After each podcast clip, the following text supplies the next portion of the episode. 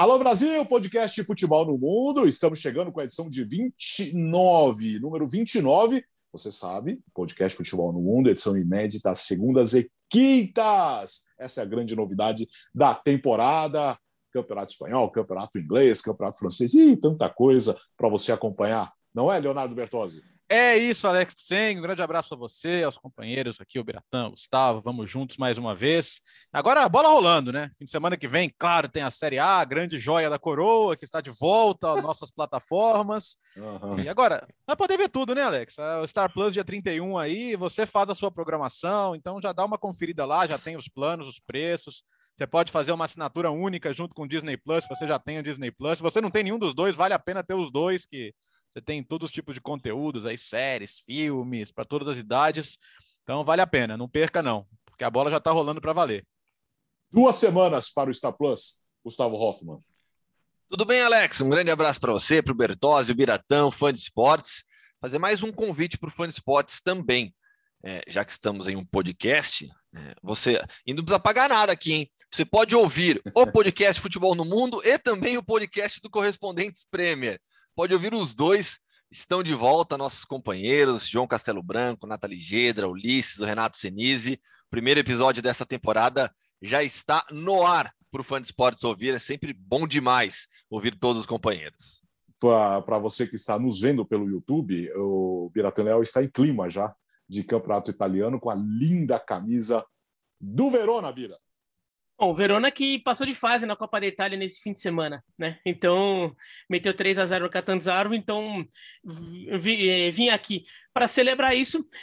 O campeonato italiano vai voltar também aos canais Disney, a gente já transmitiu o canal italiano por, por muito tempo. Inclusive, meu primeiro jogo de futebol que eu comentei na ESPN foi um jogo de campeonato italiano. Um Napoli-Genoa 1 a 0 para o Napoli, gol de Hamsik, substituindo de emergência ali o grande Silvio Lancelotti, que foi um dos precursores, como todo mundo sabe, um dos precursores das transmissões do futebol italiano no Brasil, lá nos anos 80 na Bandeirantes. Passou em 85 na Globo, mas a, a memória de todo mundo é com os anos 80 da Band e agora os canais esportivos dizem que vão passar todos os jogos do campeonato italiano nas, em diversas, é, seja na TV, seja no Star Plus. Aliás, campeonato italiano na Band com Silvio Luiz, Silvio Lancelotti e Giovanni Bruno todo domingo de manhã. Vamos começar esse episódio 29 falando do campeonato espanhol, que começou na sexta-feira, o fechamento na segunda. Tivemos o Valência 1, Retafe 0, Retafe 0, 1 a 1 para Cádiz e Levante, Mallorca 1 a 1 contra o Betis. Não sei porque vocês estão rindo, Alavés 1, Real Madrid 4, Osasuna 0, Espanhol 0. O único 0 a 0 por enquanto na rodada. Celta 1, Atlético Madrid 2, Barcelona 4, Real Sociedade 2, Sevilha 3, Raio Valecano, zero, Gustavo. Pois é, de volta à Liga, com o Barcelona apresentando um belíssimo cartão de visita. Né? A primeira partida da era pós-Messi teve uma grande atuação do Barcelona e um Memphis Depay soberano em campo. É, Martin White com dois gols e uma assistência. O ataque do time funcionou bem demais. O Barcelona de novo no 4-3-3.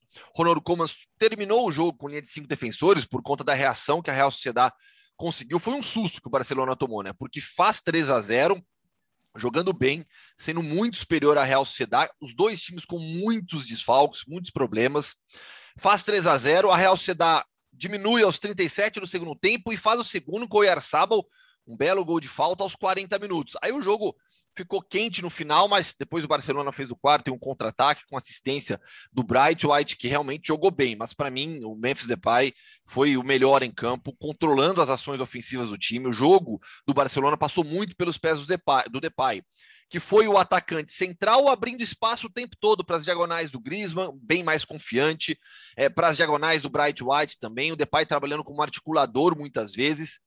E, e o que deu para perceber claramente né, em um Camp Nou já com torcedores, pouco mais de 20 mil é, pessoas estiveram nas arquibancadas do Camp Nou. A volta ao público na Espanha é parcial em todos os estádios, Camp Nou com pouco mais de 20 mil pessoas. Aos 10 minutos de jogo, a torcida cantou, gritou o nome do Messi, muitas camisas do Messi nas arquibancadas, mas o que eu vi em campo é, foi um time bem organizado e muito consciente do desafio que terá pela frente.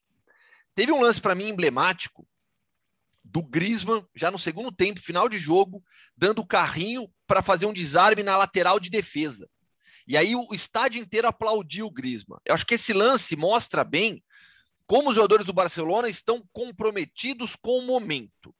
Eles sabem que o clube passa por uma situação financeira dificílima, que a saída do Messi, pela forma como aconteceu, joga uma pressão sobre esses jogadores enorme, que a transição não será fácil, viver sem o Messi, mas o time tem qualidade, vai brigar pelo título de La Liga e aí na Champions League vai depender da evolução, dos cruzamentos, da sorte. Em uma chave de grupos, é uma, em uma, uma, uma fase de grupos relativa, às vezes um pouco mais tranquila. Mas eu gostei muito do que eu vi do Barcelona, foi um, um, um início promissor dessa era pós-Messi, assim como o Real Madrid começou muito bem também. Real Madrid com uma vitória tranquila, de goleada, e se o Carlo Ancelotti conseguir recuperar Hazard, Bale e Jovic, você pode erguer uma estátua para o técnico italiano lá. Dos três, quem jogou bem para mim foi o Hazard. Ficou em campo por 66 minutos, ainda não está para variar na melhor forma física, mas os 66 minutos do Eden Hazard em campo foram 66 minutos de intensidade alta, uma rotação alta. Eu gostei do que eu vi do Hazard também nesse primeiro jogo apenas da temporada. Diga, Léo. Pois é, e acho que é muito positivo que Barcelona e Real Madrid comecem fazendo quatro gols, porque é, é, inevitável um clima de desconfiança. Né? O Barcelona perdeu o Lionel Messi e todos os gols que ele carrega consigo. E o Real Madrid tem essa questão de ser muito dependente do Benzema para os gols, e, e, não continua sendo, né? O Benzema deixou os dele para variar. Mas uh, o, o, gol do Vinícius entrando na área para definir como atacante, isso é uma coisa que o, que o está cobrando dele, né? E, e, foi falado sobre isso esse fim de semana. Olha, é, Cara, com quatro, cinco toques é mais difícil fazer um gol do que com um ou dois. Né? E, e, e, essa é a grande lacuna que ele tem. E eu não sou da turma que acha que o Vinícius não tem bola para jogar no Real Madrid. Acho que tem muito. O Real Madrid não pagou o que pagou nele por acaso ou por caridade. Pagou porque viu ali um potencial que existia e acho que está no momento dele dar esse salto de ser além de um atacante que tem drible, que tem velocidade, que tem criatividade, ser o cara que contribui com os gols também. Então é importante que ele já comece a temporada marcando. Tem que ter gosto pelo gol, né? O atacante tem que ter gosto pelo gol. E acho que o Ancelotti pode tirar muito isso dele. Em relação ao Barça, a gente tinha essa dúvida, né, de como é que Memphis Depay e Messi coincidiriam, porque de fato é, sem comparar ninguém ao Messi, mas a movimentação pode ser parecida em algumas situações, então não tem mais essa questão. E ele foi muito bem, isso é muito bom. O Memphis Depay é o cara que, quando tentou dar o primeiro salto de qualidade para o Manchester United, não era o momento certo, não foi a adaptação certa, mas fica aquela questão, né? Será que é um jogador que tem um teto ali de em que tipo de clube ele pode se dar bem? Claro que é só o primeiro jogo, mas é muito legal também. E como eu tive no jogo do Atlético de Madrid, acho que vale destacar a boa vitória também contra o Celta de Vigo, porque é, Soares começou no banco, entrou só no segundo tempo, Depou também entrou só no segundo tempo, mas o Correia fez um grande jogo, fez os dois gols, Condogbia fez um grande jogo também, é, e, e, ganhar do Celta não é simples. O bom Celta do Eduardo Cudê é, já é um campo onde normalmente, eu acho que poucos times vão ganhar em Balaídos, então para o Atlético de Madrid já começar dando essa credencial de campeão, já ganhando um jogo difícil fora de casa, dá uma animada, né? Foi um começo bom para animar. Eu sei que todo mundo gosta de ver os grandes, às vezes com dificuldade, tropeçando, mas é bom ver que eles, eles demonstram força, né? Para a gente começar bem o campeonato. Tem uma coisa que o Simeone falou que assim, a Premier League viveu, é, é, ela viveu a vida inteira sem o Messi e vive há mais de 10 anos sem o Cristiano Ronaldo. E a Premier League é a Premier League. Então a gente não pode se esconder atrás disso para já não dá para ter um grande campeonato. Claro. Dá para ter um grande campeonato, depende de quem ficou, né? E você vê no Sevilha a estreia do, no, do, do, Lamela, né? Lamela com dois gols na vitória do Sevilha e, e, no Atlético Bertozzi. Acho que é legal destacar também, é, é, algo que você falou bastante na transmissão, posicionamento diferente de alguns jogadores, né? é. né? Ele começou com o Carrasco como atacante, o Saul como ala esquerdo, a, ala pelo lado esquerdo, o Luiz Soares começou no banco, então vai mostrando mais, mais uma vez aquilo que a gente bateu tanto na tecla na temporada passada, né?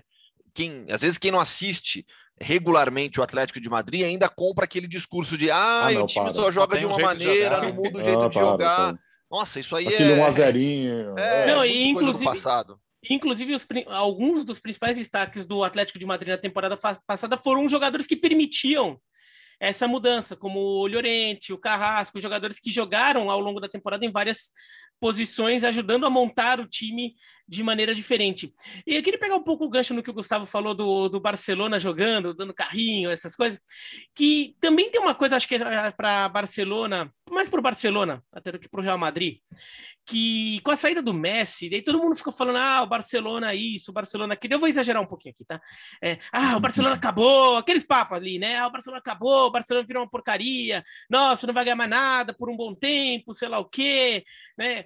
E isso mexe com o brilho do jogador, porque os outros jogadores que estão lá no Barcelona, claro que tem jogador mais ou menos lá, mas tem jogador que é, tem ótimos jogadores ainda lá, né? O Busquets é um ótimo jogador, o Griezmann continua sendo um ótimo jogador, e, então. De Jong? De Jong fez uma temporada espetacular. O, o Ter Stegen é um dos melhores goleiros do mundo. Então tem jogador lá dentro que eu imagino que, que internamente tenha corrido, eh, eles tenham botado esse discurso lá. Que, gente, é, a gente tem que provar alguma coisa também. Porque esqueceram de quem somos nós para ficar falando só que, que, na verdade, a gente era um bando de qualquer um com o Messi carregando a gente nas costas. E não é verdade, não é assim. Então, acho que tem uma questão de. O, o Barcelona, no final das contas, mostrou que chegou na temporada tendo algo a provar e querendo provar isso. Isso faz uma diferença. É, so, é, sobre como o time até pode eh, entrar com uma, com uma, intensidade extra que, por exemplo, pode fazer diferença. Quanto ao Brett White, não, não acho o Brett White um grande jogador tudo, mas assim, como ele não é um jogador do nível do Soares, né? Uhum. Como ele não é um jogador do nível do Neymar, outros atacantes que o Barcelona é, teve recentemente, também assim, dá uma, o pessoal começa a falar e, e fala assim, não, não é um jogador do nível do Barcelona, não é do mesmo nível. Ok, isso não significa que ele seja um jogador de nível de terceira divisão Exato. horroroso, assim, ele é um cara seleção que da assim, Dinamarca, né? Joga numa seleção semifinalista da Eurocopa. Né? E, Ô, Biratã, e se o, pessoal, se, o pessoal, se o pessoal pegar algumas escalações do Barcelona do começo dos anos 2000 ali, os caras vão tomar um susto, velho. É, então.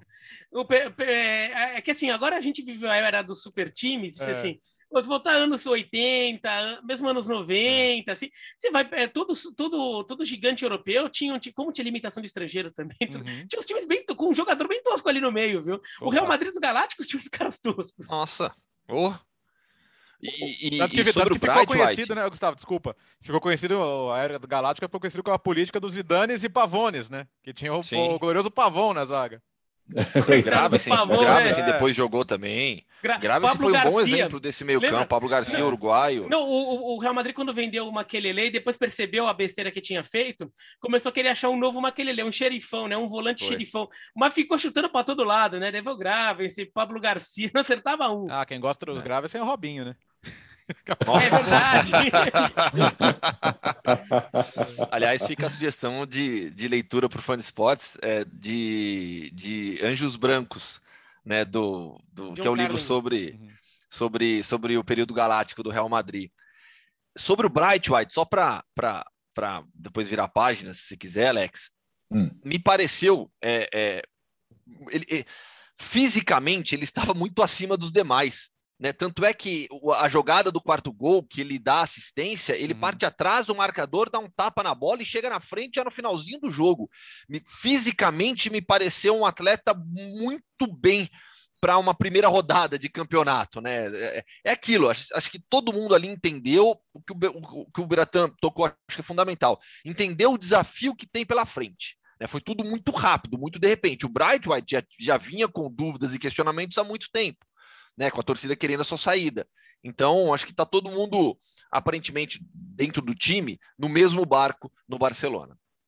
Falando em Barcelona, né, Léo? É, assusta o tamanho da dívida é. do clube. É. é uma coisa impressionante como as gestões anteriores, ou principalmente nessa última aí, é, é foi assim danosa para o Barcelona, né? A gente está falando de uma dívida assumida pelo Laporta em coletiva nesta segunda-feira de 1,35 bilhão de euros. As perdas estimadas aí do último exercício, quase na casa do meio bilhão.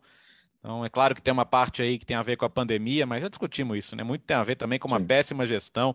O, o, o Barcelona conseguiu torrar o dinheiro do Neymar mal, e por causa de torrar esse dinheiro mal, ainda perdeu o Messi. Quer dizer, é, é para poucos, né? Mas fica tranquilo que deve ser por isso que eles ainda não, não largaram o osso da Superliga. Aliás, só como notícia paralela, os nove times que se arrependeram é, pelo menos oficialmente, já foram admitidos de volta na, na ECA, na Associação dos Clubes Europeus, deixando os três cada vez mais isolados. O próprio Piquet falou na, numa live dele na, na Twitch depois do jogo de ontem também que não, que não curte muito a ideia, enfim, que, que entende as paradas e tal, mas. Com é, Ibai, Laporta, né? Iba, a live é, no Twitch. Aliás, uma baita polêmica na Espanha com o Ibai, que é um, é um influencer extremamente famoso. É, do Twitch ele é muito famoso, na Espanha ele é extremamente conhecido e a primeira entrevista do Messi foi para ele uhum. na, na França. Isso gerou um debate na Espanha entre jornalistas é, com muitas críticas a esses influencers, a forma como isso tem acontecido na Espanha, que é entretenimento, não é jornalismo, enfim, desculpa atrapalhar, Bertozzi, mas só um não, não, parênteses é, de uma não, discussão não é, muito então, grande não, que aconteceu Não, não é só Espanha. lá, né? Não. Sim, é que isso, é, isso pegou muito, né, nessa, nessa última semana na Espanha, ficou muito em evidência. Cara, isso, isso é a realidade aí. A gente vai entrar numa área de observatório da imprensa, né? Mas o jornalismo tem que é. correr atrás também, né? No, no, claro. Você não tem como impedir Jogar essas parado, coisas. É. Eu, eu, eu, por exemplo, não sei, eu não faço ideia do que não sei mexer com o tweet. Eu sou eu tô atrasado nessa aí, porque eu, eu admito, porque é, essas plataformas cada, cada vez ganham mais peso e é. se eu não fosse o, o Messi o, e, o, e o Piquet, eu nunca teria ouvido falar desse rapaz, mas ele é ultra famoso. E nós estamos falando de quanto? 8 bilhões de reais, Bira, por aí, né? Meu, é, é uma dívida é inacreditável real. da dívida. Sim, é impressionante. É, não, é uma dívida gigantesca e, e assim, não ganhou, na, não ganhou nada, ganhou o Campeonato Espanhol só.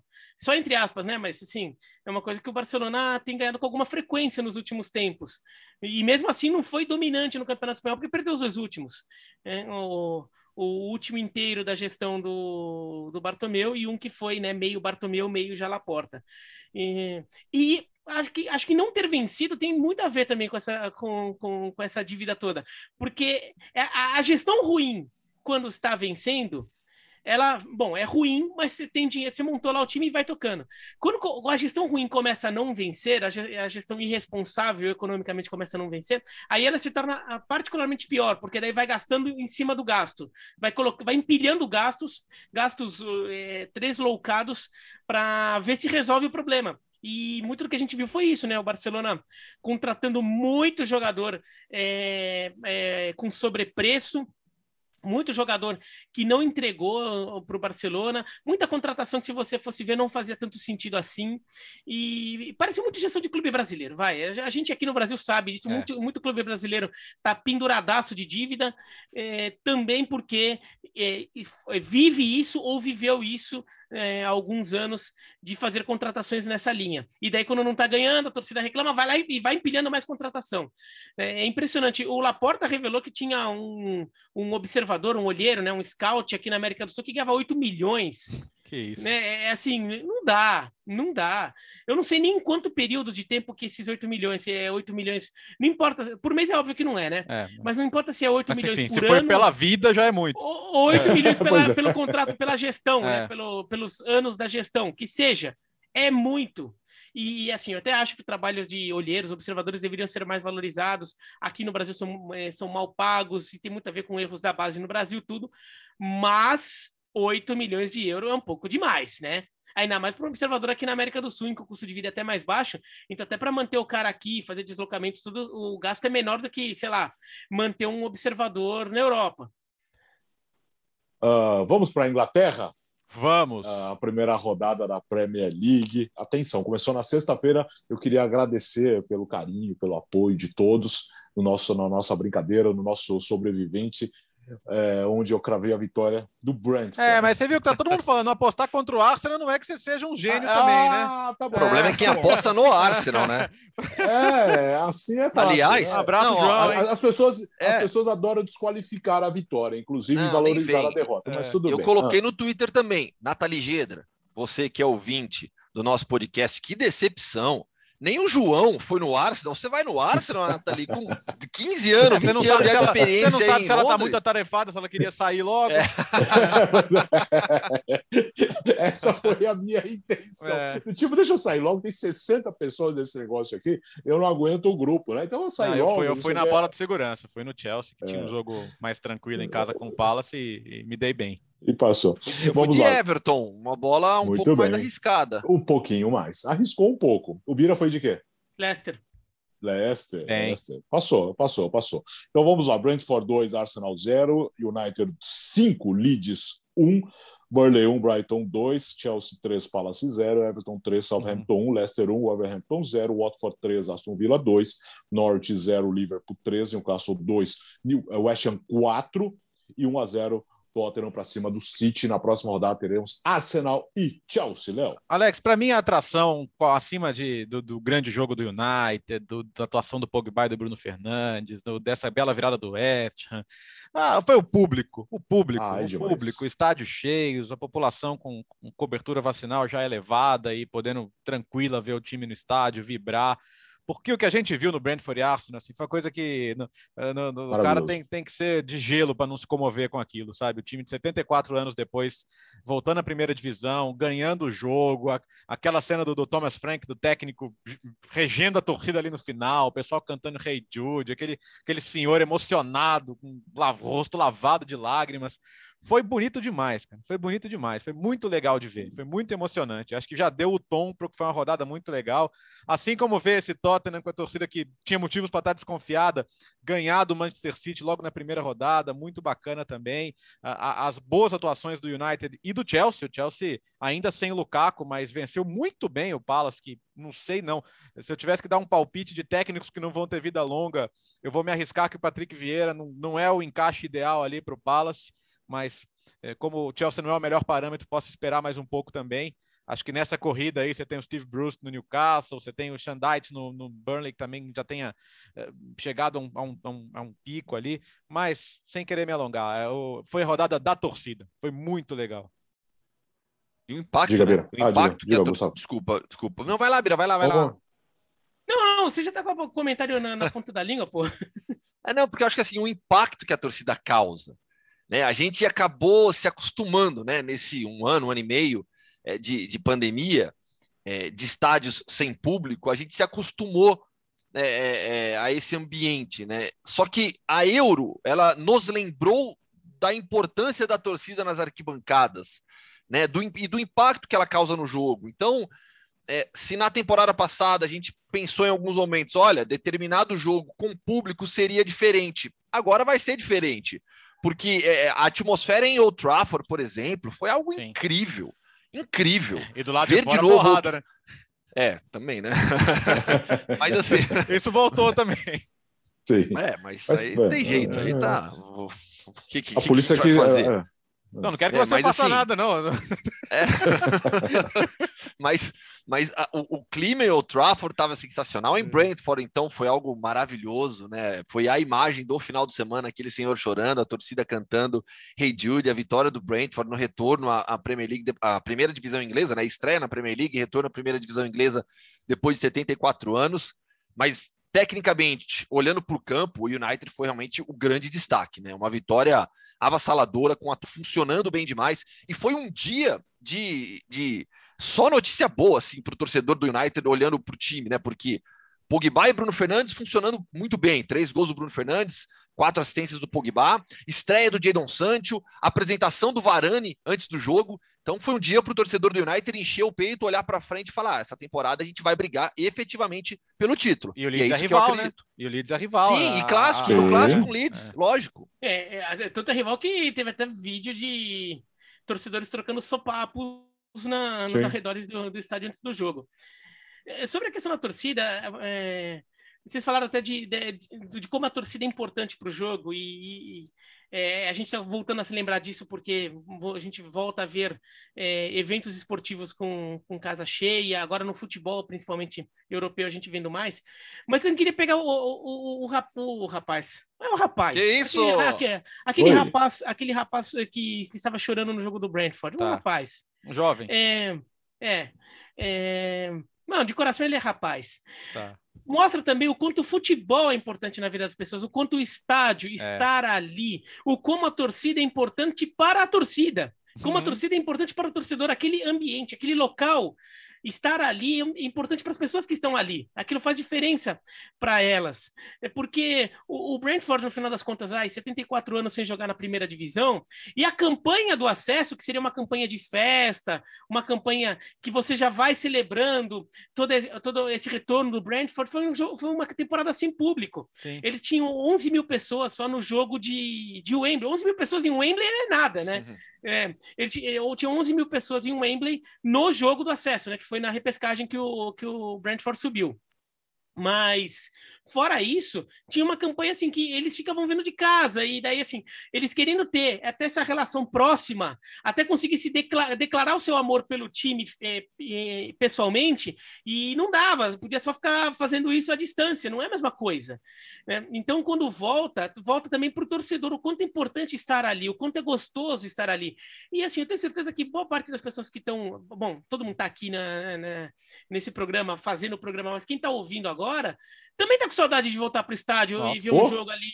É, é, assim, eu sei que o Gustavo, o Bertozzi já puderam voltar ao estádio para trabalho, tudo, mas eu é ainda diferente. não, eu vou na quarta-feira. Ah, ah, é isso, isso. Você tá para voltar agora. é. o, o, o, Gustavo já voltou. É. Mas assim, é, mesmo quando o estádio cheio, quando você vai a trabalho, é diferente de quando você vai, assim, porque você vai pra, pela, pela curtição. Sim. Mesmo que não seja do seu time, você vai de um jogo de time neutro ali, mas é, só pela curtição do ambiente. É diferente, você não tem que pensar em trabalho. E o Biratã, e é importante pra gente. É, é muito chato um estádio com aquele áudio fake de torcida. Eu é. vivi isso na Copa América. Na transmissão, eu entendia como algo importante para o fã de esporte estar em casa acompanhando. Sim, sim. Eu entendi que era necessário, né? Eu defendi mas isso. Tá, mas no estádio. Mas é no estádio, no estádio é horrível, é muito chato. Fica aquele falante com grito fake de torcida. Eu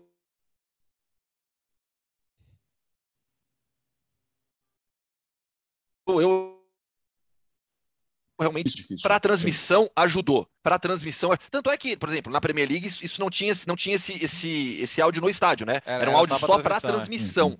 Exato. No estádio é horrível, meu, horrível. Para vocês, o, o, grande destaque foi a vitória do United mesmo? Ah, foi, foi. Quatro assistências do Pogba, né? Ele igualou aí o recorde, acho que foi o sétimo, se não me engano, o jogador a conseguir essa marca. O recorde do Henry é de 20, né? Então, já fez 20% do, do recorde, vamos dizer assim, mas não é fácil de bater, evidentemente. Aí vai ter o cara que vai falar, ah, agora vai demorar dois meses para jogar assim de novo e tal. Pouco tem essa imagem, né? Eu acho até um pouco exagerada. Acho que a última temporada dele foi boa, por exemplo. É, e esse entendimento cada vez maior dele com o Bruno Fernandes. E a gente discutiu aqui na quinta-feira os novos parâmetros do VAR, né? É, um dos gols, é, o Bruno Fernandes, legal na, na sobreposição de linhas. A própria liga admitiu que no, no Pixel esse gol não valeria na última temporada, né? Então acho que foi positivo aí como experiência para o torcedor, não foi decisão demorada e que, que funcionou.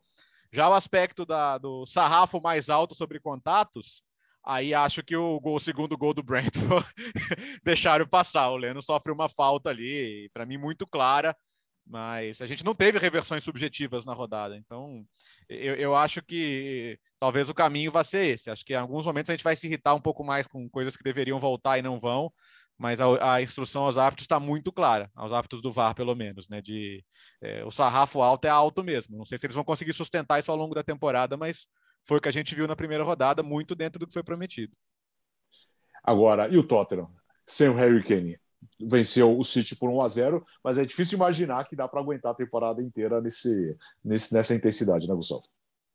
Mas foi um belo início de trabalho no Espírito Santo, hein? E ele vibrou demais, né? A torcida vibrou demais. É, houve as provocações ao Harry Kane. Houve provocação de torcida com torcida, é, do, do, do, City com Tottenham, do Tottenham com City por causa do Harry Kane. Teve torcedor do Tottenham provocando o Harry Kane uhum. também, né, gritando: é, Você está assistindo isso, Harry Kane? Você está assistindo isso?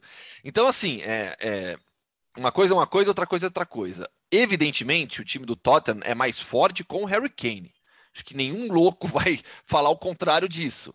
É, mas precisa definir a situação, o futuro do atacante, se ele vai ou não continuar no Tottenham, se ele vai ou não para o Manchester City. Fato é, essa primeira é, é, demonstração do Tottenham sob o comando do Nuno Espírito Santo foi muito forte, foi muito boa e com o som sendo o protagonista, marcando o gol da vitória mais uma vez sobre um City que ainda vai evoluir, que ainda tem jogadores para escalar. Foi, a, foi o primeiro jogo do Grealish como titular no City, mas a zaga ainda vai mudar. Então é, é, é um time que vai crescer. Lembrando que na temporada passada o City começou muito mal.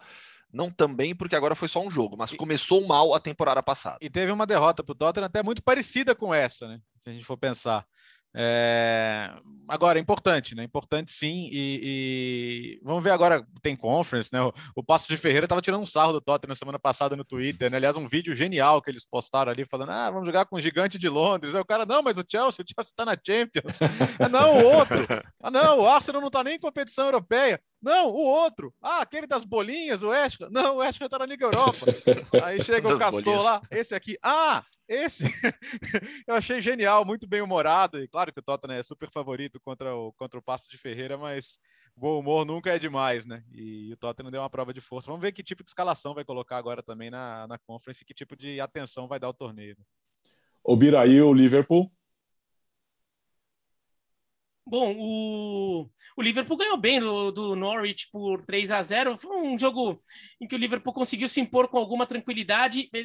E para o Liverpool é importante isso, né? Depois de uma temporada de tanta, tantos altos e baixos na temporada passada, né? Que o time ficou oscilando muito, volta mostrando um pouco mais o futebol do Liverpool que a gente se acostumou a ver, ou que estava acostumado a ver na temporada passada, só em alguns momentos, né? Vencendo por 3 a 0 o Norwich, o Firmino é, aparecendo, fazendo gol também. É importante, ele mesmo saindo do banco, né? Entrou no lugar do Diogo Jota, faz gol. O Diogo Jota que também já tinha feito o gol dele também. Então, o Liverpool é, tendo que se apresentar um pouco ali, né? Muita gente falando do Manchester City, o Chelsea campeão da Champions contratando o Lukaku, o Manchester United contratando o Sancho, e, e o Liverpool tendo que apresentar algo ali para se colocar ali como. que a gente até hum, falou isso no futebol no mundo, que talvez volte a ser Big Four. Né, com, uhum. com o Tottenham e o Arsenal ali, hum, né, não conseguindo manter o mesmo nível, é, o Liverpool tem que, colocar, tem que mostrar que é, que é capaz de, de jogar com, nesse nível. A gente sabe que é, mas na última temporada não fez isso sempre. Né? Então, é, foi, uma, foi um início de, de, de campeonato interessante para o Liverpool nesse aspecto. Yeah. E Van Dijk, né? Esse faz uma diferença, ajuda, né? Ter o Van Dijk bem em condição. Vamos lembrar que ele, ele poderia até ter ido para a Euro no sacrifício, mas ele optou por ficar bem, por se cuidar e, e fazer uma pré-temporada adequada e voltar em boas condições. E, e é outra coisa a defesa do Liverpool quando tem o Van Dijk. Claro que o Alisson trabalhou. Aliás, o Alisson fez uma defesaça, né? E esse é outro ponto. O Alisson também não Nossa, teve a melhor é... temporada dele. E, e, e, a gente sabe que o nível do Alisson é maior do que o que ele mostrou na última temporada. Então ele já começa a temporada com, com clean sheet, com, com grande defesa e com um desempenho excelente também, né? Não, a defesa do Alisson, que ele mostra que ele foi um grande goleiro, e ele mostrou que podia, ó, nos Jogos Olímpicos, podia ter um lugar lá no vôlei depois. né? que ele deu um tapa lá, uma deixadinha.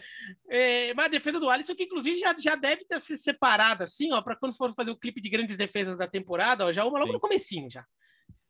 É, que a temporada uh... passada é mais lembrada pelo gol, né? Que aliás foi super decisivo. É, exatamente. Para classificar. Foi, foi, até assunto aqui do podcast, né? Um momento abaixo. Aliás, ele tem essa disputa com o Ederson na seleção, que, que o Ederson, até pela virtude que ele tem para fazer o lançamento longo, pode, pode estar ganhando essa disputa. O Gustavo é um cara mais inteirado de seleção que eu, né? Mas é uma temporada que tem, tem isso também, né, Gustavo? Ah, o Alisson hoje ele está na reserva da seleção brasileira, é. ele perdeu a posição. Acho que isso parece bastante evidente já para todo mundo. Ele perdeu a posição para o Ederson. E olha que o Tite rodou os três, né? O Everton Sim. também teve boa, boas chances, oportunidades para se tornar o titular. A, a, impressão que eu tenho hoje é que o, o Ederson é o titular da seleção brasileira. E já que você citou o goleiro, eu, eu quero voltar rapidinho para a La Liga. Porque na sexta-feira a gente teve a estreia oficial do Mamardashvili, goleiro do Valência. Ele foi contratado o Mamarashvili veio do Dinamo Tbilisi por 250 mil euros, baratinho, tem 20 anos, é uma aposta do clube, mas chegou para ser terceiro goleiro só. É, não é que tem o Silas e o Domenech, o Raul Domenech na frente dele. Os dois estavam fora, jogou o Mamardashvili. Jogou muito. E na pré-temporada, ele já fez algumas boas partidas. Contra o Milan, por exemplo, ele jogou pra caramba também. Então, assim, É, do nada, o Valência pode ter achado um goleiro espetacular para o futuro, baratinho, georgiano, Mamardashvili. Só um parênteses aí para a gente, quando o Mamardashvili estiver brilhando nos gramados europeus, o fã de esporte vai falar: olha lá, eles falaram no futebol, no, no podcast de futebol no mundo, no Mamardashvili. É só olha, daí, olha, é, o futebol georgiano vai ser algo além do, do Kaladze, né? E do Dinamo de Tbilisi lá dos anos 80. Não, aliás, o, aliás olho no, no, no, futebol italiano no final de semana, que, o, que a Roma, por exemplo, pode ter um ataque mundo Hoffman total, né? Que é o Mkhitaryan, que é armênio, e o Smorodov, que é uzbek. É. Como assim? Ele é atacante ou ele é back? Ah! É, o, o Biratã tá engraçadinho no grupo de WhatsApp. Hoje tem, o Biratã acordou querendo fazer graça. Ele né? acordou cedo, né? É. Ele acordou cedo, ele acordou cedo, já começou errado, já porque ele acordou cedo, já é, causando no grupo. Campeonato francês, vamos lá. Segunda rodada, destaque para a derrota do Mônaco para o Lorient por 1 a 0 a goleada do Lille o, Lille em casa perdeu para o Nice por 4 a 0. O PSG venceu o Strasbourg por 4 a 2 e um péssimo início do Lyon, do Lyon que fora de casa perdeu para o Angers por 3 a 0, Gustavo.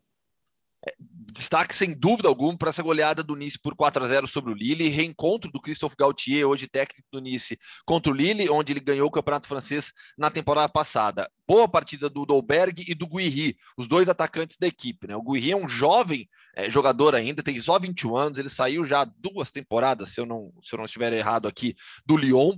É, aliás, do Lyon, dessa temporada veio o Melvin Bard também, lateral esquerdo, que jogou como titular do Nice. O Nice ele tem um projeto forte já há um bom tempo.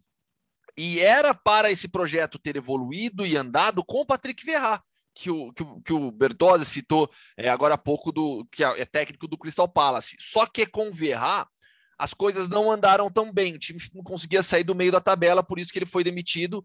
É, e nessa temporada o Gautier chega para realmente subir o nível do projeto do Nice, que tem o Justin Cliver também, né? Que surgiu tão bem no, no Ajax foi para Roma, não conseguiu dar a sequência que a gente imaginava na carreira. Eu lembro é, de um jogo do, do, do Cliver, ele e o David Neres destruindo no Ajax, ele começou muito forte, mas agora no Nice ele vai ter essa oportunidade. A Ligue 1 é um campeonato que dá muitas oportunidades para os jovens, né? Falei do Guirito, citando, eu já falei do, Bald, do Bard, tem o, o Justin Cliver, então essa equipe do Nice é um time também para a gente, a gente falou bastante dos favoritos ao título, mas o Nice é uma equipe que está ali digamos, num segundo escalão, né? Pronta para beliscar também vaga em torneio continental. E sobre o Nice, o... como é um clube que faz um tempo que a gente não, um tempo assim, décadas que a gente não vê é, bem no campeonato francês, o pessoal perde um pouco a noção do que o Nice é ou do que o Nice pode ser. Mas o Nice foi uma força do futebol francês, talvez o melhor time do futebol francês é, no, no começo dos anos 50 é, ganhou vários títulos. E a cidade de Nice é uma cidade muito rica. Sim. É uma cidade grande. Côte d'Azur. É, é uma das principais cidades da França, acho que a quarta ou quinta maior cidade da França. Então, assim, é uma cidade populosa, é um mercado grande, tem gente ali, né? Então você consegue tirar dinheiro, quem quiser investir ali tem onde e é, conseguir algum retorno. E é uma cidade muito rica. Né, na, na, na Côte d'Azur, na Riviera Francesa, como, como o Gustavo falou. Então, é, é um time que, que tem capacidade de crescer, de, de, de de subir escalão ali, de, é, de atrair jogador, de eventualmente ter algum dinheiro, claro, dentro do padrão do futebol francês. Eu não vou falar que o Nice vai virar, sei lá, o, o Leicester na Inglaterra, porque está no, no, no, ambiente da Premier League. Mas o Nice tem condição de crescer. Não, não, é, não faz muito sentido o Nice ficar tanto tempo ali tão embaixo como ficou. E agora está com o estádio, com o estádio, já não é tão novo assim, mas estádio novo que foi construído para a Eurocopa, então tem até capacidade de, de ter mais público, tudo. Né? O estádio anterior era, era bem pequenininho, o estádio do Ré. Aliança Riviera agora. Né? Então, sabe é, o que, que vale, sabe que, que vale colocar? Assim, ah, o Lille perdeu o Manhã, perdeu o Sumaré. Mas pegar a escalação, o time não era muito diferente da última temporada. Ah, ok, Renato Sanches machucado ainda. Mas não é que saiu todo mundo e, e, e a diferença foi muito grande. Tem aquele 4 a 0 que é assim, cara, foram quatro chegadas e quatro gols, né? Não, podia ser mais. O Léo, ex-grêmio, que é o jogador do Lille, trabalhou.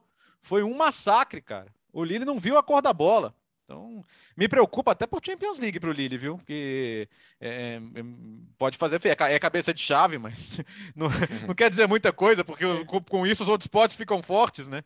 Então, o pessoal brinca que esse ano o pote 2 é o pote 1. Um, Então, me, me, me, preocupa bastante, cara, em relação a até mesmo a participação na Champions. Agora, sobre os outros jogos do Campeonato Francês, acho que o, o, os casos dos tropeços, por exemplo, do, do Olympique de Marselha e do Mônaco, acho que a gente tem que ainda ir com calma. É. O, o Mônaco, por exemplo, é, vai, amassou o Lorient dominou completamente o jogo, mas ainda teve cara de jogo de início de temporada que a sintonia não está fina no time.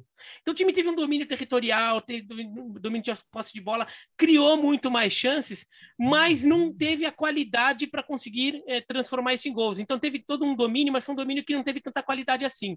Né? Mas pode ser uma coisa de ajuste de temporada, é normal. O Lorient deu dois chutes a gol e fez um gol uhum. é, no primeiro tempo, um gol de pênalti, inclusive. Então é, aí pode ser aquela coisa de acidente de início de temporada. O, o Olympique é, vencia por 2 a 0 e daí dá um branco no time que ele toma um empate no começo do segundo tempo e uma depois uma São Paulada, não de São Isso Paulo, mas falar. de São Paulo. E quem, e quem conhece, quem, quem é. acompanha o trabalho de times do São Paulo, inclusive os, os, dois que ele teve aqui no Brasil, Sim. né, o Santos e o Atlético Mineiro, é meio comum isso acontecer. Então, assim, não é uma coisa completamente fora do, do script, ainda mais contra o Bordeaux, que é um time mais qualificado, né? Não é um, não é um timinho qualquer ali o, o, o Bordeaux. O Bordeaux de Cossioni na zaga. Nossa. Sabe que eu recomendo, eu... eu recomendo, Gustavo, o Lyon abriu o olho e quem abriu o olho é, é o, é o, Peter Boss, cara. Porque a, a, o Lyon mostrou na passagem pelo Silvinho que não tende a ser muito paciente se as coisas não derem certo de cara.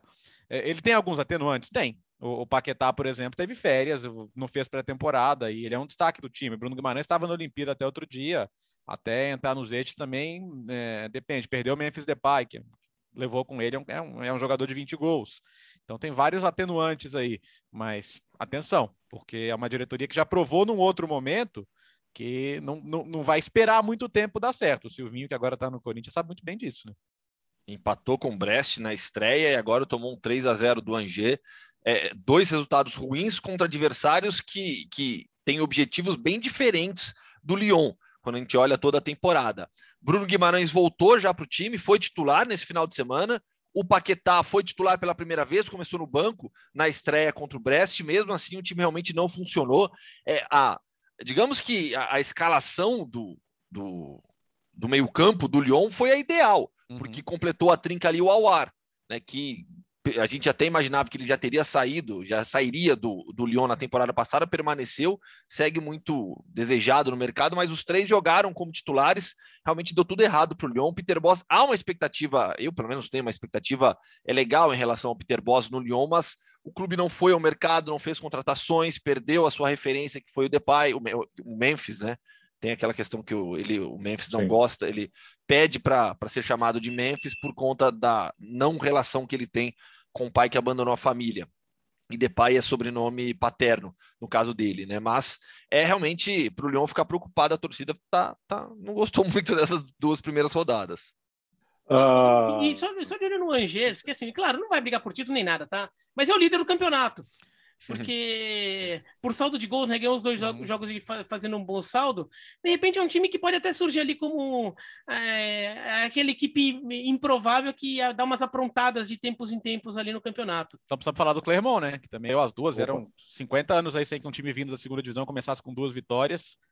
O Biratã me lembrou outra vez que tem outro, outro esporte que é o esporte lá de Clermont, né? É, o Clermont, Clermont é, a cidade de Clermont é famosa por dois, é, duas referências esportivas, nenhuma ligada a, futebol. É, é a terra do Clermont, do rugby, que é um dos principais times da Liga Francesa de rugby, e é tipo o Bayer Leverkusen do, do, do, rugby, porque ele não ganha título, é impressionante, ele sempre é vice, ele já foi vice-campeão até da, da Champions é, do, do rugby, perdendo o Toulouse na final, não ganha, não é do Toulon, aliás, na final, não ganha, impressionante. Mas é, é um time muito forte e, e tem o Autódromo de Clermont-Ferrand, que já foi sede de, do Grande Prêmio da França de Fórmula 1, mas isso já lá nos anos 60. Mas são as duas referências mais famosas do esporte de Clermont, nunca foram futebol. Duas vitórias. O Gil de Ferrand tinha que correr lá, né? Hum. Vocês estão uma graça hoje para uma segunda-feira. Gil de Ferran, que é, nasci... que é francês de nascimento, né? Nascido na Gil França. que nasceu... O que, que a gente, faz, é, que, que, que a gente faz agora? Ah, roda a vinheta, vai. Ah, é mesmo. Segunda-feira tem vinheta. Segunda-feira tem Mundo Hoffman. Sim, vamos para a Suécia. Suecão, suecão. Tá o Biratã, Por favor. não cuecão. Suecão.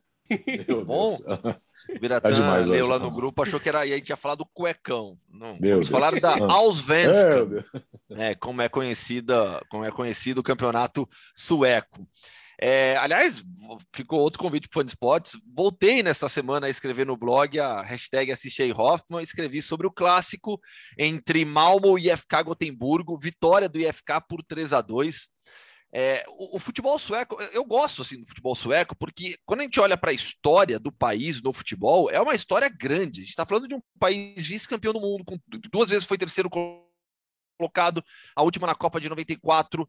É, os seus clubes, nada também, conseguiam brigar com as potências europeias, outro mundo, outra realidade, outros formatos de competição. O próprio Malmo foi vice-campeão europeu, é, perdeu na final para o Nottingham Forest, o primeiro título do, do Forest com o Brian Clough. O IFK ganhou o, duas o, vezes. O, não, não, só lembra, e o Malmo foi disputar o Mundial de Clubes naquele ano. Jogou e, e foi, e foi vice também, é. perdeu, perdeu a final da, do. Perdeu para o Olímpia. É, da Copa, dos Campe... da Copa dos Campeões da Europa para o Nottingham Forest e depois do Mundial para o Olímpia. E o IFK ganhou duas vezes a Copa da UEFA. Assim, você tem, você tem um país do fora Erickson. os jogadores, né? Sim, sim, e fora todos os jogadores. Né? A gente está falando de Zlatan Ibrahimovic, Thomas Brolin, Ravelli, é, Gunnar. Nordal, né? Larson. O Grenoli, então, né? Assim, é, o, o trio o Grenoli que depois brilhou no Milan. É. E saiu do, e, e, saiu do IFK também. Então, assim, você tem muita história na Suécia, né? Eu, eu, e, e é um campeonato extremamente organizado, 16 times, turno e retorno, é, tudo funciona direitinho. E a curiosidade é que o calendário né, segue o calendário brasileiro, digamos assim, não é que segue o calendário brasileiro, né? Mas é, na Escandinávia, Tem só estadual a Dinamarca. Lá? Oi? Tem estadual na Suécia? Não, não, não. Eles têm, eles têm... Na época do estadual, eles ficam dentro de ah, casa ah, tá. por causa do okay. inverno. Faz né? sentido. Mas por, justamente por causa desse inverno que eles não mantêm o calendário europeu. O pessoal sempre fala em calendário europeu, mas na Escandinávia só a Dinamarca segue o calendário europeu né, de campeonato começando e terminando em, em anos diferentes. Né? O, o campeonato sueco, Allsvenskan, começa e termina no mesmo ano. E esse jogo foi, a gente está bem na metade, foi 15 rodada. É, é, clássico nacional, são os dois maiores campeões, tem rivalidade entre as torcidas, entre as cidades, Malmo e Estocolmo. É, e, e, no caso do, do, do, desse jogo específico, no final, teve uma confusão, mas uma confusão, o, o IFK tem alguns jogadores conhecidos do público maior assim de, de futebol internacional. O Oscar Vente foi para lá, nessa, voltou para o clube nessa temporada, depois de 15 anos, ficou 10 no Borussia Mönchengladbach. E o Marcos Berg, eterno atacante da seleção sueca, também voltou para o IFK nessa temporada depois de 14 anos. O jogo estava 2 a 2 o Malmo fez 1 a 0 tomou a virada, buscou empate, foi melhor no jogo, bem superior, criou várias oportunidades, perdeu vários gols. Só que aí, aos 50 minutos do segundo tempo, uma falta da intermediária, bola na entrada da grande área, na quina, assim, na grande área, o Peter Givarges, jogador do Malmo, ele foi tirar a bola, ele errou o tempo e meteu o pé no peito do Marcos Berg. Assim, lance claríssimo para vermelho, fora da área. Foi claramente fora da área. O árbitro, o glorioso Glenn Nieberg, ele não viu.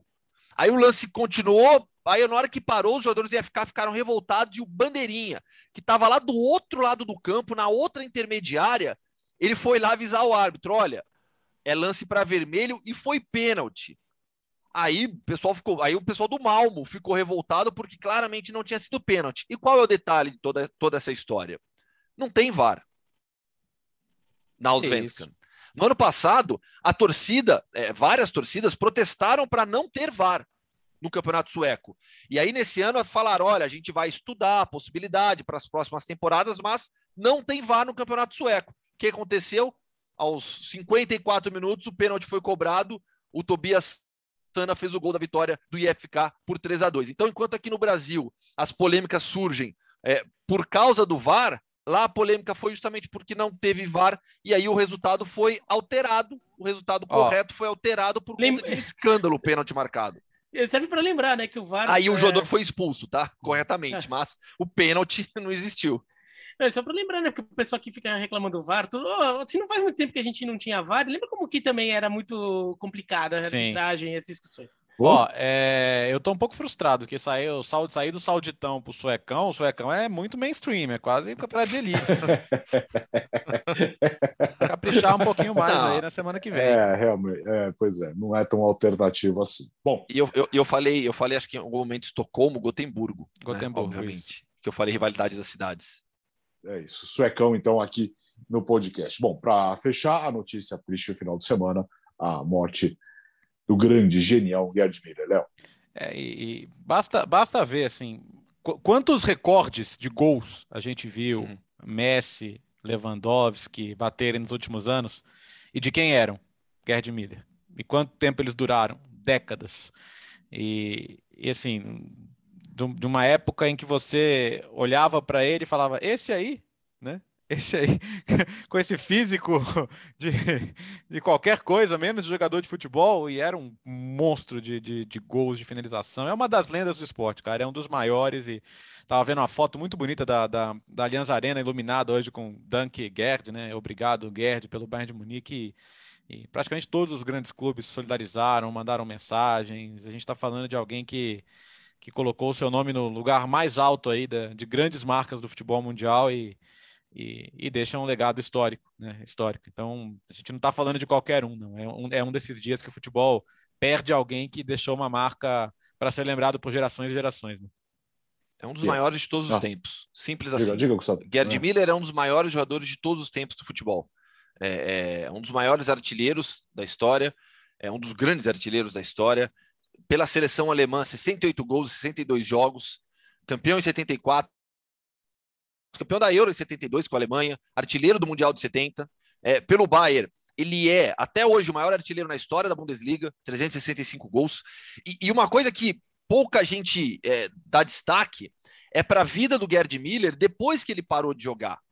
Porque o jogador é histórico e depois ele seguiu dedicando a sua vida ao Bayern mas não como técnico do time principal, não como diretor do clube, como muitas estrelas é, é, fazem, como o Franz Beckenbauer fez, a, a, o, a grande. O Beckenbauer sempre foi a grande estrela do Bayern dos anos 70, tricampeão da Champions, 74 a 76. O artilheiro era o Gerd Miller, ele era a uhum. referência ofensiva. E o Gerd Miller trabalhou por muito tempo depois no Bayern nas categorias de base. Tanto é que alguns dos campeões mundiais em 2014 passaram pelas mãos do Gerd Miller. O Bastian Schweinsteiger foi um, foi um deles a se manifestar é, depois da, da, da, do anúncio da morte do Gerd Miller, porque ele sem, o Gerd Miller sempre teve uma relação muito especial com esses jogadores também. Thomas Miller é outro caso, e por aí vai. Então, assim, a importância do Gerd Miller para o futebol alemão é enorme, enorme.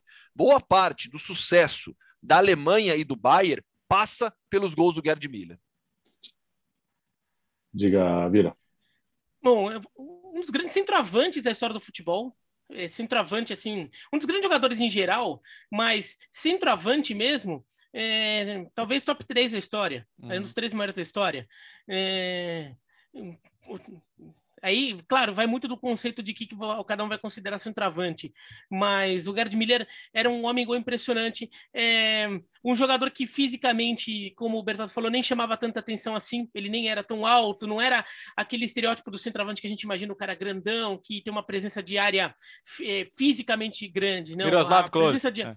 é, a presença diária dele é, era, era, era boa pela, pelo posicionamento, pelo instinto uhum. dele né, na hora de buscar o gol. E batendo recordes, esses recordes que a gente falou que ele, que ele é dono ou que ele era dono, numa época em que a temporada do futebol é, tinha muito menos jogos do que hoje. Uhum. Seleções jogavam muito menos do que elas jogam hoje. Então, ser recordista, fazer X gols pela seleção naquela época era muito mais difícil do que hoje, porque se jogava muito menos. Não tinha tanta data, não existia data FIFA, né?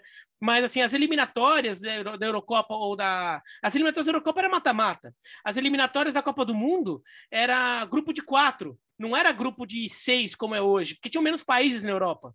Era grupo de quatro, então você fazia seis jogos, você matava, você matava. Não tinha tanto amistoso, amistoso você marcava às vezes. Às vezes a seleção ficava um ano sem jogar.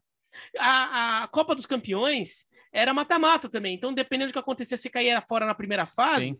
Ou na segunda fase, você fez quatro jogos. É, você não ia fazer. Hoje, o time tem garantido seis jogos, mas um time é. como um Bayern da vida vai fazer pelo menos oito, com certeza. Você não classificava sempre. Se você faz uma temporada ruim, você é. não classificava para competições europeias. Porque era uma vaga na Copa dos Campeões, uma vaga na Recopa e três, quatro vagas na Copa da UEFA. Se você faz uma temporada de sexto lugar, às vezes você não pegava Copa Europeia. Acontecia. Né? Então, mesmo nesse universo, ele bateu muitos dos recordes de uma geração. Ele era um dos grandes, o grande ícone mesmo era o Beckenbauer. Mas ele talvez fosse o segundo grande ícone daquela geração que é, recoloca a Alemanha na na, na, linha de ganhar títulos, né? A Alemanha ganha em 54, continua sendo uma seleção forte depois disso, né? Foi semifinalista na Copa de 58, foi finalista em 66, mas daí volta em 70 em 70 e chega à semifinal, 72 ganha a Eurocopa, 74 ganha a Copa do Mundo. Ali é aquela geração que volta a colocar a Alemanha no topo, inclusive entre os clubes. Com o Bayern de Munique, é, a Alemanha era um país que entre clubes era secundário. Né? Tinha o Eintracht Frankfurt foi para uma final, tomou de 7 do Real Madrid, e lá com o Bayern de Munique a Alemanha vai para o topo entre os clubes também. E, aliás, começou a Bundesliga, né? Nesse final de semana também, na sexta-feira, né? O Bayern empatou Sim. com o Gladbach, com o Lewandowski marcando, né? Lewandowski que superou é, é, na, na, na, na, outra, na última temporada justamente é, a, a, marca do Gerd Miller de gols em uma única temporada da Bundesliga, mas ainda não passou em todo, em todo o recorde do campeonato alemão. Teve dois gols do, do, do Haaland também no início do Borussia Dortmund. Vamos ver como será o Bayern de Julian Nagelsmann, que ainda não venceu né, com o Nagelsmann. E teve assistência do Matheus Cunha no jogo do, do Hertha Berlim. O Hertha tomou virada do Colônia, perde por 3 a 1 mas teve assistência do Matheus Cunha. Só falta o italiano. Essa semana você vai conferir, né, Léo? Teve, teve Copa Itália nesse fim de semana, mas sem grandes surpresas, né? Inclusive o Verona do Biratã ganhou sossegado, os times da Série A por enquanto. Alguns sofreram mais, o Torino ganhou da Cremonese nos pênaltis, só o Venezia do Frosinone também nos pênaltis. Frosinone do Fábio Grosso, né? Mas o Fábio Grosso não levou a sorte dele nos pênaltis pro, pro clube, não. Acabou, seu time foi eliminado. o Fábio Grosso foi técnico do Verona e olha, ai, complicado. É. Bom, ficamos por aqui. Hora de almoçarmos. Eu quero só, só quero dizer o seguinte: semana passada, ou polêmica, viu que, que o seu Bira causou, hein? A história do brigadeiro. da coxinha do, do brigadeiro. Do Meu brigadeiro, né? Deus do céu. É que a verdade que... machuca, né? Nós vamos almoçar agora, de leve, comer um pastelzinho, tomar não, um pastel, caldo de cana. pastel é de quinta-feira aqui do lado de ah, casa. É de quinta, é de quinta, é de quinta. Segunda-feira não tem feira aqui. Os serantes precisam descansar depois do final de semana. Então, Vamos fritar uma coxinha, uma coxinha vegetariana. e tá tudo certo, né, Bira? É, e a gente consegue bater o recorde de. É, estamos a um programa sem falar de Doncic. Então, o nosso, nosso recorde, é de um, de falar. Nosso recorde é de um programa. É de... oh, mas, oh, você quer ver uma polêmica culinária, então?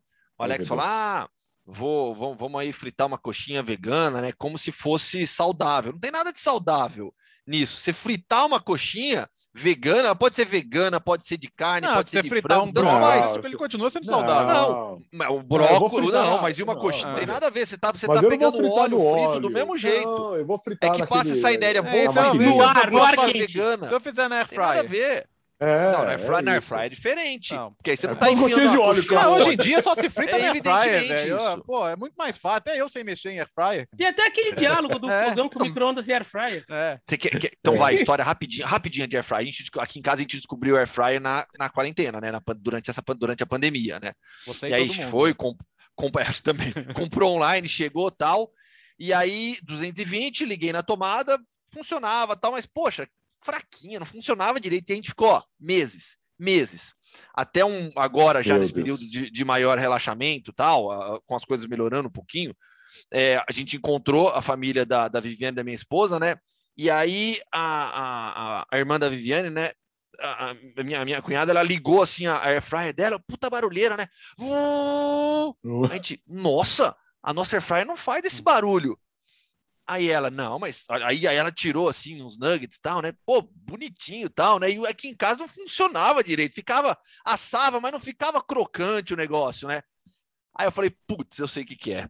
A gente voltou aqui, eu chamei o, o, um eletricista, ele verificou a tomada, não era 220, estava marcada 220, mas era 110. A gente ficou meses Parabéns. com o Air Fryer funcionando pela metade, não fazia nada direito. Agora é uma maravilha, Air Fryer frita Parabéns. tudo aí. parabéns, parabéns. Tá vendo como pode ser saudável comendo uma coxinha? É o que nós vamos ah, fazer. Aí agora. pode, é só você não enfiar no óleo, né? Mas não tem nenhum problema, viu, gente? Quem quiser, Um come aí, só, só não exagerar. Só não exagerar. Ah, um só de então, deixar uma outra polêmica assim, eu não como coxinha. É, Não, você já tinha a gente avisado. já sabia. Porque Ah, já não eu falei É. outro, né? Falei, ah, então não é, É. então não é novidade. Falei, agora- É, então come uma torta de frango, assim, aí tá tudo certo. Ele não Não, come mas frango não, nem peixe. frango Eu não- eu- o problema Ah. da coxinha é o frango pra mim. né? O Biratã não come comida O japonesa. Biratã é muito difícil. Ele penteia couve, Alex. Você não come peixe, Bira? Não, nada. Peixe, fruto do mar. Alô, nada. Brasil, ele não Alga, come nada. peixe. Nada, Alô, Brasil, zero, ele não come- zero. Mas é por- é- é Gente porque céu, é porque você não gosta, né? E é Porque eu passo muito mal. É, eu, tenho, eu tenho alergia a frutos do mar, né? Peixe Bom, aliás, não, é, o, o dia que tiver que fazer um podcast especial sobre a- a- a- os hábitos alimentares do Biratã vai ter que ser só sobre isso. Nossa, que trabalho. É isso. Vai ter, que ser, vai ter que ser um Globo Repórter, né?